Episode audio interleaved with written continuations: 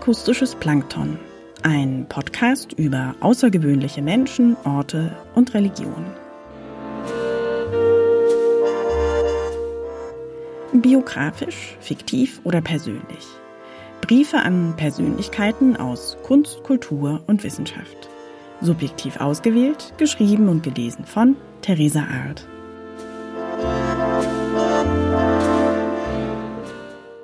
Dear Ella, ich höre gerade einen Konzertmitschnitt aus dem Jahr 1966 mit dir. Du singst gerade mit deiner warmen, kraftvollen Stimme deinen einen Lieblingssong Something to Live For. Wahrscheinlich passt er so gut zu dir, so dass ich sogar glaube, dass es tatsächlich dein Lieblingssong war und nicht wie die meisten angedichteten Anekdoten über berühmte Leute gar nicht stimmen. Ich weiß nicht mehr genau, wann ich dich zum ersten Mal singen gehört habe. Aber ich vermute, das ist über 20 Jahre her. Ich hatte als Kind immer einen eigenen Musikgeschmack. Und irgendwann bekam ich eine, ich vermute, günstige Sammlung an CDs mit Musik von dir. In vermutlich nicht der besten Aufnahmequalität. Aber das wusste ich als 12- oder 13-Jährige nicht. Und freute mich sehr. Ich mochte deine Musik auch wenn ich nicht all deine Texte wirklich verstand. Da schwang immer etwas Fröhliches, Kraftvolles mit. So tanzte ich ebenfalls, ausgelassen in meinem Zimmer, zu einem Song, den du mit 21 Jahren, damals Ende der 1930er Jahre mit Chick Webb aufgenommen hast.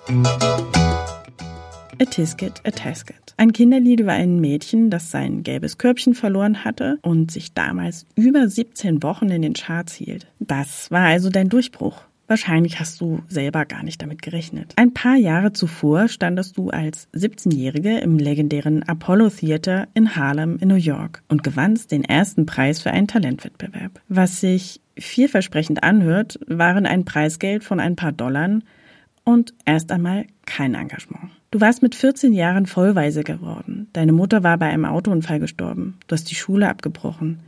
Dich durchgeschlagen. Irgendwann hast du sogar auf der Straße für ein paar Cents getanzt bis eben zu jenem 1. November 1934.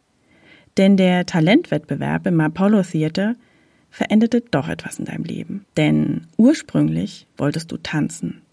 Aber als deine Beine vor Aufregung zitterten, beschlossest du kurzerhand zu singen. Ein paar Wochen später wurdest du Sängerin in der Band von Chick Webb. Der Bandleader und Schlagzeuger war zunächst nicht so sehr von deinem Aussehen begeistert. Aber dein Talent überzeugte ihn und noch viele, viele mehr.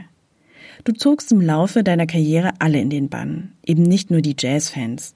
Mit einem Stimmumfang von über drei Oktaven konnte dir wirklich keiner widerstehen. Alle liebten und lieben Ella. Trotz allem fand ich es komisch, diese Zeilen nun mehrfach zu lesen, dass dein Äußeres dir zunächst kein Engagement einbringen sollte.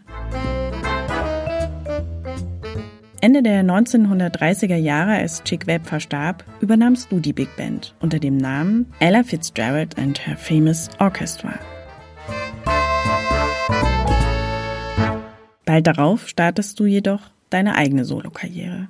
Obwohl du keine Noten lesen kannst, was dir wahrscheinlich heute keiner mehr glauben würde. Eines deiner Markenzeichen der Lady of Songs oder Lady of Swing, wie du oft bezeichnet wurdest, war der Skatgesang. Statt Texte zu singen, ahmtest du lautmalerisch Instrumente wie Saxophon oder Trompete nach. Auf diese Weise hast du dem Skatgesang einem großen Publikum zugänglich gemacht. Ach Ella, wenn man deine Biografie liest, beginnt und endet sie eigentlich eher traurig. Zu früh vollweise und bis auf den Nachnamen ist dir von deinem Vater, der frühzeitig eure Familie verließ, auch nichts geblieben. Nach vielen Tourneen wirst du in den 1970er Jahren langsam müde. Durch deine Diabeteserkrankung wird dein Augenlicht immer schlechter.